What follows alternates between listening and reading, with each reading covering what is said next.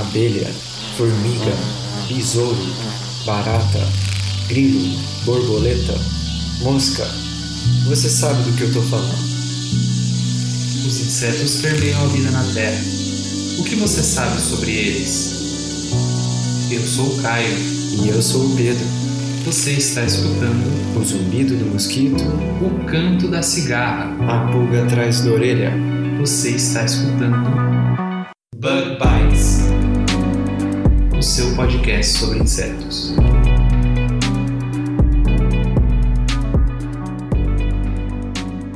Seja muito bem-vindo a mais um Bug Bites, falando diretamente da toca do Besouro Studios.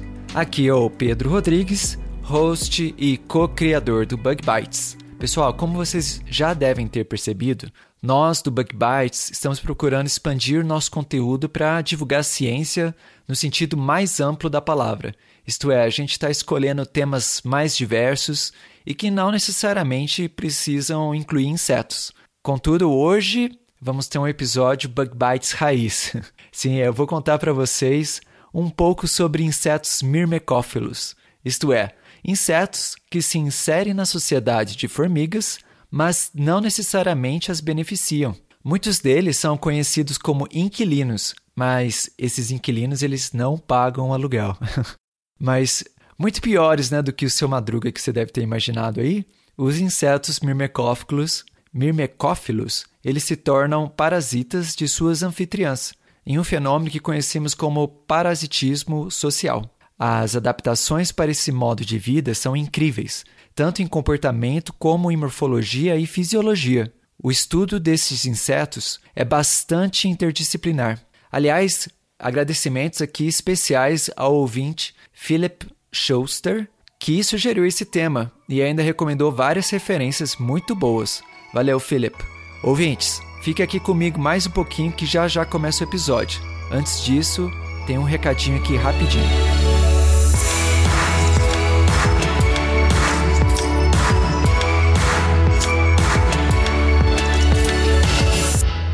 Bug Bites, pessoal, é um projeto que começou há um pouco mais de um ano atrás. Hoje o Bug Bites já passou a marca de 21 mil vezes que alguém deu um play em qualquer um dos nossos episódios.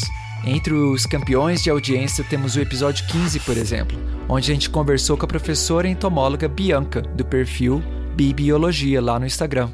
E ela contou sobre a sua formação acadêmica e como a entomologia faz parte do seu dia a dia na escola. Além da Bianca, você vai encontrar entrevistas com vários outros profissionais aqui dentre os nossos episódios, como por exemplo a Ana, que é formada em Química e trabalhou com o metabolismo de bactérias simbiontes de insetos. E a gente também entrevistou biotecnologistas, ecólogos, agrônomos, entre outros profissionais, incluindo alunos de mestrado e doutorado nas áreas de biológicas. Fizemos também episódios especiais como o Insetos na Copa do Mundo e os Insetos no Halloween, além de muitos episódios baseados exclusivamente na divulgação de trabalhos científicos recentemente publicados, como o episódio 33, por exemplo, em que conversamos sobre estruturas colossais e algumas delas milenares no Brasil, construídas por cupins e formigas. Ou também tem o episódio 55, que é mais recente, em que conversamos com o Eric, que faz doutorado lá nos Estados Unidos e descobriu uma relação importante entre glifosato e bactérias benéficas que encontramos em abelhas. A nossa missão aqui no Bug Bites é a divulgação científica e o nosso conteúdo é distribuído gratuitamente nas mais variadas plataformas de áudio. Mas para poder continuar existindo, o Bug Bites precisa da sua ajuda. Faça como a Juliana Carvalho, que se tornou nossa madrinha lá na plataforma Padrim. A partir de R$ reais em uma única doação ou mensal, você já faz uma grande diferença para o Bug Bites. Uma das coisas que nos ajudaria muito, por exemplo, além de comprar um equipamento melhor para gravação e essas coisas, seria na verdade ter um editor de áudio que nos ajudasse com essa tarefa, que é uma das que toma mais tempo na produção do episódio. Isso seria uma ajuda substancial para fazer o conteúdo do Bug Bites subir de qualidade, uma vez que ficaríamos com mais tempo disponível para estudar e escrever nossos roteiros e pautas. Se você gosta do nosso trabalho, considere apoiar esse projeto através da plataforma Padrim. O link é www.padrim com m no final, padrim.com.br barra bugbytes. E você também pode encontrar essa informação na descrição deste episódio. Bom, pessoal, é isso aí. Confere lá a nossa página no Padrim e se você tiver alguma dúvida ou sugestão, basta escrever para a gente. O e-mail é prodbugbytes.gmail.com e você também encontra este endereço na descrição deste episódio. Bom, bora lá então que o episódio já vai começar.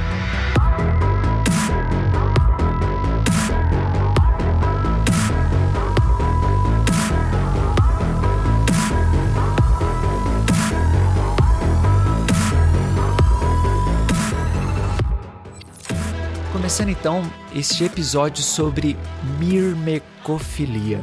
O que, que é isso? Quando eu comecei a, a, estudar formigas, lá na graduação, eu fui ler um livro que se chama The Ants, que é escrito pelo Bert Rodobler e o Edward Wilson. Nesse livro, existem sessões inteiras dedicadas aos animais que vivem com formigas. A palavra mirmecófilo, como o nome diz, significa mirmeco, formiga, e filos, é amigo, né, ou amante. Então você concluiria, né, um amigo, um amante da, das formigas. Mas essa palavra ela é um pouco imprecisa, né? Além, obviamente, que a, a, amizade entre insetos é um negócio que seria muito difícil de demonstrar, muitas vezes estes moradores em ninhos de formigas estão mais próximo do espectro de parasitismo do que de mutualismo. Para ilustrar um pouco dessa relação, eu vou te contar uma história do primeiro inseto mirmecófilo que eu vi em um ninho de formigas. Ainda na graduação, eu tive a oportunidade de ir lá na Unesp de Botucatu, fazer um estágio no laboratório do professor Luiz Carlos Forte. Na época, a BBC tinha acabado de visitar o campus da Unesp para filmar colônias e ninhos gigantescos de formigas cortadeiras que o professor Forte escavou por lá. Quem quiser conferir, vale a pena assistir o documentário. Vou deixar aqui na descrição desse episódio o link de uma reportagem que foi feita lá. Mas além desses ninhos gigantescos, né? Uma outra coisa que me chamou muita atenção foi uma criatura que estava nas paredes dos ninhos artificiais, onde as formigas cortadeiras são mantidas em laboratório. Esses ninhos artificiais, eles são geralmente estruturas cilíndricas de acrílico, plástico ou vidro, né, alguma coisa transparente, que são conectadas por tubos de plástico umas às outras, formando assim várias câmaras, dependendo do tamanho né, da colônia. Na câmara do fungo, por exemplo, dava para ver essa enorme massa que é meio acinzentada, né? E parece uma grande esponja. E esse é o fungo que as formigas cortadeiras alimentam com as folhas que elas coletam e outros materiais vegetais. E esse fungo, ele produz estruturas muito nutritivas e que são o alimento principal das formigas cortadeiras. Bom, mas que criatura é essa que eu vi, né? Então, na parede dessa câmara, onde tem o fungo cultivado pelas formigas, eu vi um organismo que lembrava muito um molusco. Para quem fez biologia, a semelhança era aquela que a gente observa em moluscos marinhos, conhecida, ou melhor, conhecidos como quitons, na classe Polyplacóphora. Estes moluscos ele tem um formato ovalado, isto é, parece um pouco com o formato da metade de um pão francês, imagina assim, mas coberto por placas de quitina, né? Quando eu vi aquilo, né, eu fiquei assim impressionado, mas muito confuso também. O que que esse bicho que lembra uma criatura marinha está fazendo dentro de um ninho de saúvas? Após doutoranda na época, né, a Ana Paula Protti, ela me explicou. Essas coisas que você está, você está vendo, Pedro, são larvas de moscas do gênero Microdon. Essas moscas, elas pertencem à família Syrphidae, que são aquelas que muitas vezes, né, o adulto se parece com a abelha e inclusive são polinizadoras. Mas essa morfologia da larva de Microdon e também de outras espécies, né, dessa subfamília a Microdontini, é realmente incomum em moscas em geral e provavelmente tem a ver com a sua vida dentro do ninho de formigas. De fato, pessoal, alguns besouros e larvas de borboleta que evoluem em simbiose com formigas também podem apresentar este mesmo formato de corpo. A microdon, pessoal, é muito interessante. Ela passa, né, esse seu estágio larval dentro do ninho das formigas e lá dentro ela se alimenta das larvas das formigas ou também pode se alimentar de, por outros meios, como comendo restos de comida ou outros detritos e rejeitos da colônia. Mas agora você deve estar se perguntando, né, como é que a formiga não percebe que tem uma larva de mosca lá? Que não é uma larva pequena, é uma larva maior do que as operárias, que tem formato diferente de formigas e que ainda por cima pode estar comendo a prole da colônia. No próximo bloco, vamos entender as condições e adaptações para viver numa colônia e não pagar o aluguel.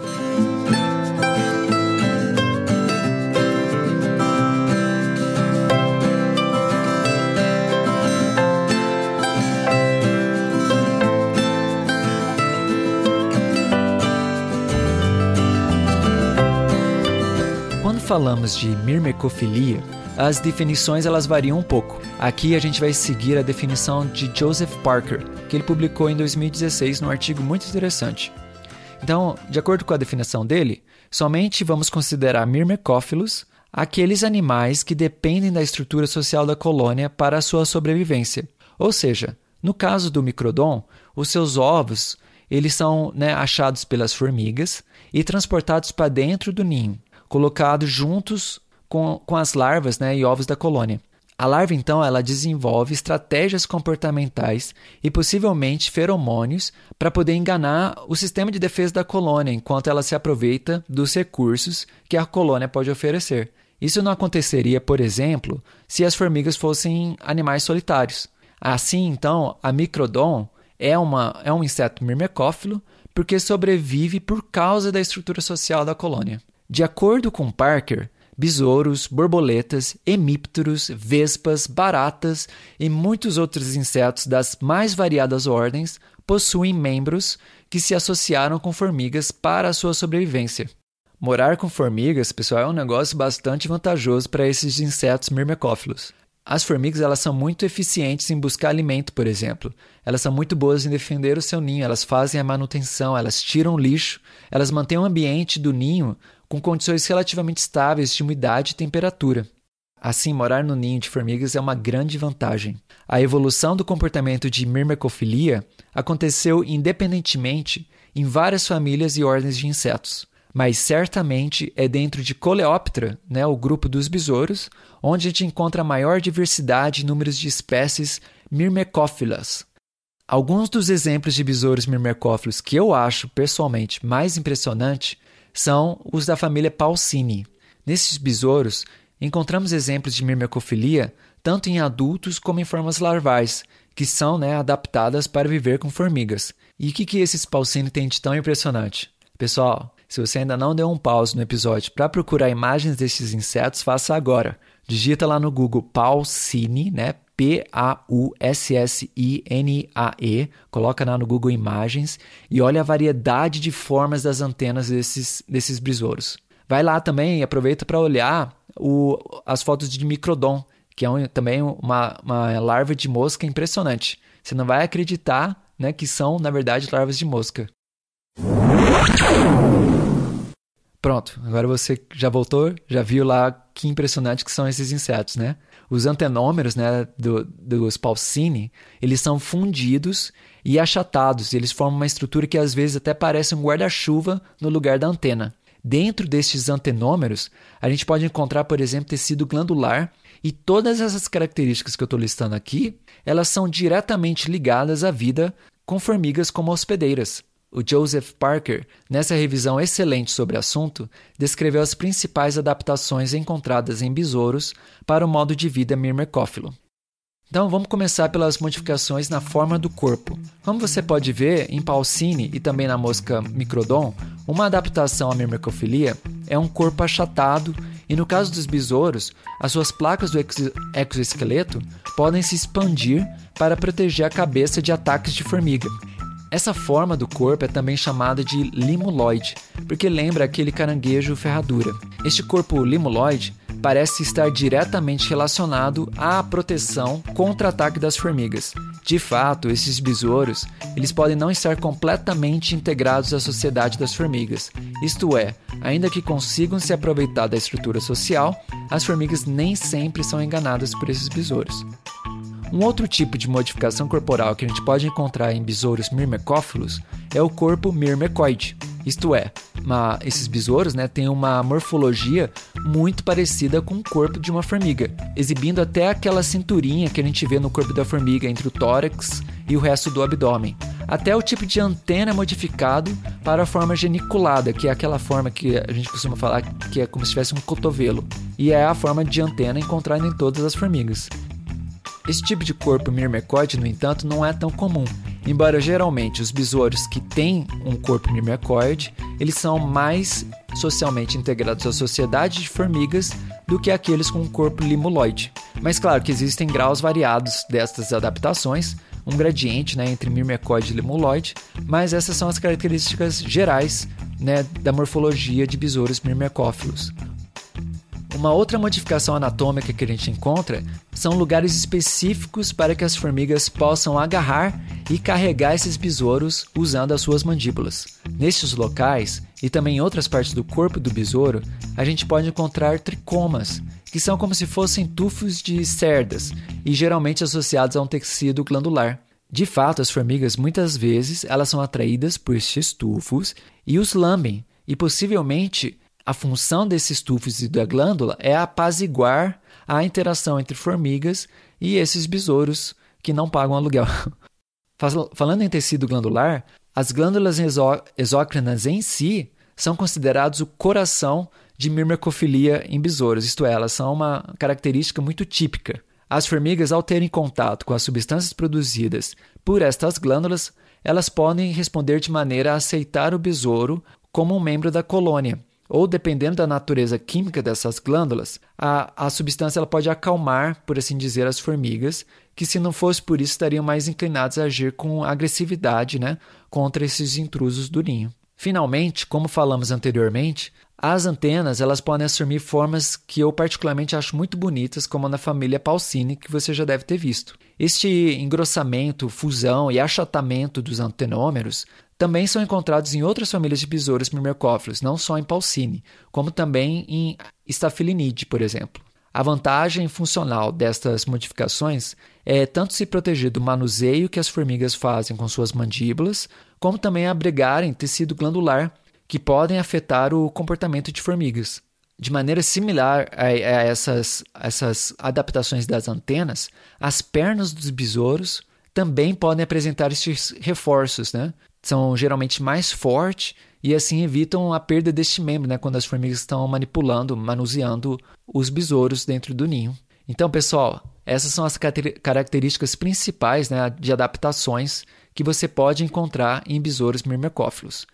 No próximo bloco, vamos ver o caso do besouro mirmecófilo mais bem estudado até hoje e o seu comportamento como revelado em um estudo publicado em 2018, que é muito interessante. Fica aí que eu já volto.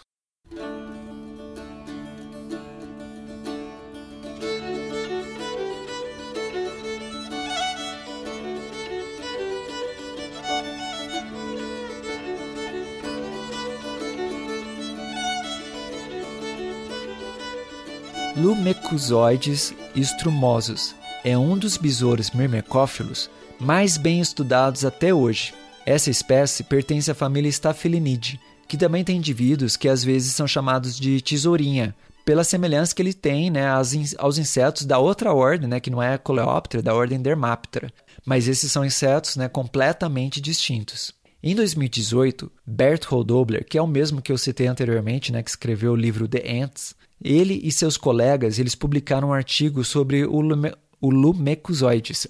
Segundo eles, Eric Wasman foi uma das pessoas que mais estudou esse besouro e publicou mais de 200 artigos sobre né, besouros mirmecófilos em geral, mas a maioria sobre lumecuzoides. Se eu não me engano, esse Eric Wasman, para quem aí estuda formiga, é o mesmo que é homenageado no gênero Wasmania, que é uma das formigas mais comuns do mundo. Se, se o ouvinte aí estuda formiga souber da resposta, manda aí pra gente para confirmar se realmente tem uma ligação esses dois aí. Mas enfim, o que que esse besouro, né, o Lumecuzoides, o que que ele tem de especial? Assim, em si mesmo, ele não tem nenhuma particularidade que o faria mais interessante do que outros besouros myrmecófilos, por exemplo. Mas como ele já vem sendo estudado há tantos anos, sabemos muito mais sobre o seu comportamento e estratégias para se incluir na sociedade de formigas do que a maioria dos insetos myrmecófilos conhecidos. Nesse artigo de 2018, os autores eles estudaram besouros lumecuzoides que foram encontrados em ninhos de fórmica lá na Alemanha.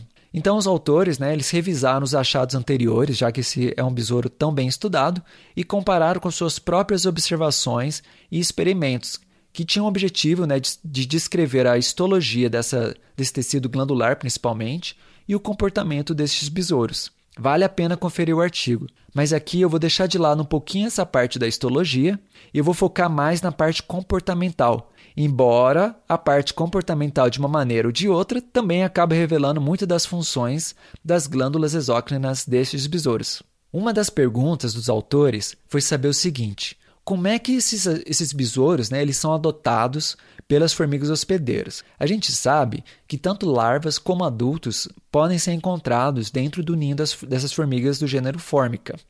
Aqui nesse caso, os autores eles estudaram é, especificamente como adultos são adotados. Então, os autores em laboratório eles tinham colônias de fórmica em ninhos artificiais e eles observaram que quando eles colocavam um besouro na arena né, destes ninhos, o besouro lumecuzoides, né, nesse caso, a formiga que estivesse mais próxima dele reagia de forma agressiva. Mas o que se segue é muito interessante, que é quase uma dança.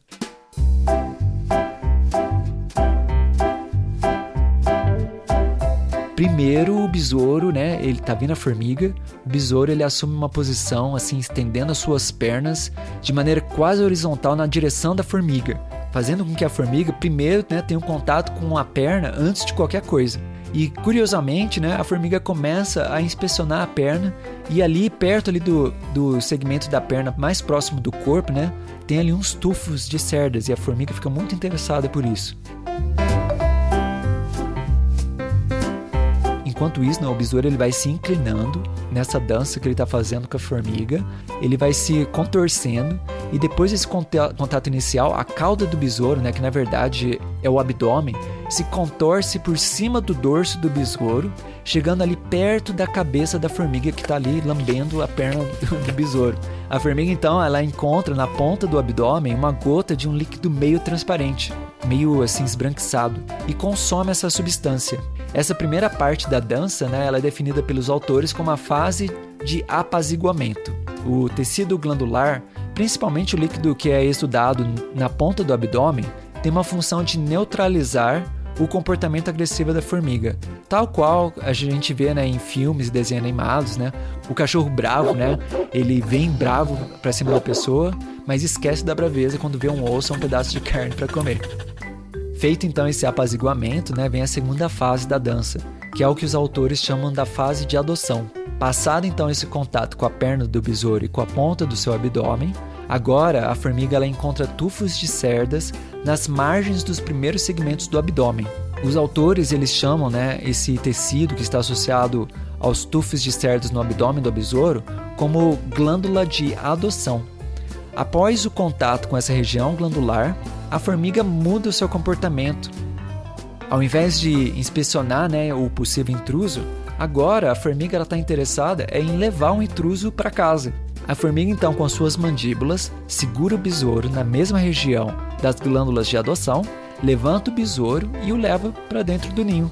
O besouro, então, né, quando ele está sendo levantado pela formiga, ele assume uma, uma posição fetal, ele encolhe as suas perninhas e se curva assim, né, como se fosse mesmo um feto. Assim o besouro ele ganha acesso ao ninho e ele passa a barreira de defesa das formigas, como se fosse né, um hacker que quebrou ali o código de defesa das formigas. Lá dentro, o besouro encontra ovos e larvas das formigas, que são o seu alimento.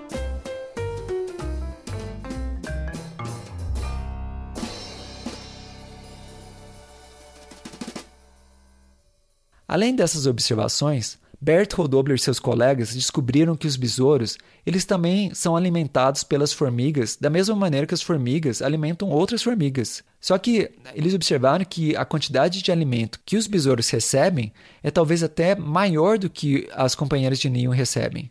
Usando um isótopo de fósforo, os autores eles observaram que o besouro também consegue estimular o comportamento de trofalaxia, que é a maneira como formigas transmitem alimentos de uma para as outras regurgitando comida líquida. Os besouros parecem ter especializações nas suas partes bucais para estimular este comportamento e também para conseguir receber o alimento líquido com sucesso, porque não é uma tarefa fácil, né? é uma coisa que as formigas elas estão bem adaptadas a fazer isso uma com as outras. Então, o besouro aqui também conseguiu evoluir né, uma adaptação a esse comportamento de trofalaxia. A vantagem de se usar um isótopo para alimentar as formigas é que é possível não só né, rastrear para onde vai o alimento, como no caso da regurgitação por meio de trofalaxia, como também é possível distinguir né, a quantidade de alimento que é transferida de um indivíduo para o outro. Assim, os autores, por exemplo, conseguiram descobrir outros aspectos interessantes dessa interação entre fórmica e lumecuzoides. Por exemplo, quando um besouro, que já foi adotado por outra colônia, é transferido para uma nova colônia diferente, os besouros eles não recebem tanto alimento como eles receberiam na sua colônia hospedeira original. Os autores eles acreditam que isso seja porque, para poder né, se disfarçar completamente, esses besouros eles possivelmente adquirem o cheiro típico que cada colônia tem. Quando são transferidos para uma nova colônia, esses besouros eles ainda não têm o seu disfarce completo, né? é um disfarce imperfeito o que pode explicar né, essa diferença no tratamento pelas formigas.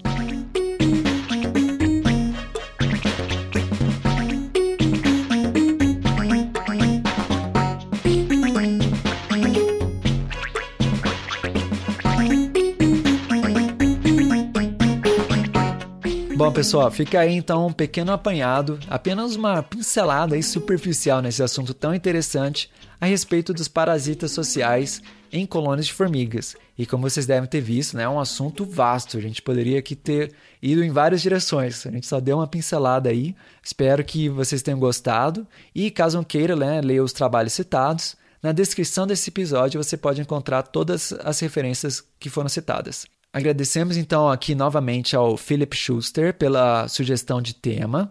E, ouvinte, faça como Philip, ou Felipe. Desculpa, Felipe, se eu estou pronunciando o seu nome errado.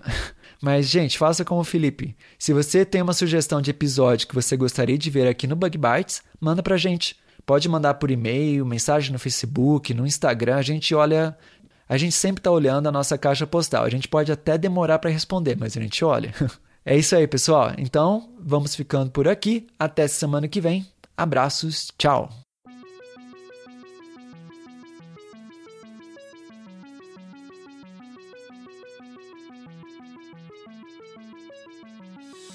O Bug Bites é um projeto de divulgação científica relacionado aos insetos e à entomologia. Nosso conteúdo é produzido por especialistas da área e de acesso gratuito nas mais diferentes plataformas. O apoio de nossos ouvintes é muito importante. Se você gosta do nosso conteúdo, considere apoiar esse projeto. A partir de R$ reais mensais, você pode apoiar o Bug Bites na plataforma Padrim. O link está na descrição do episódio.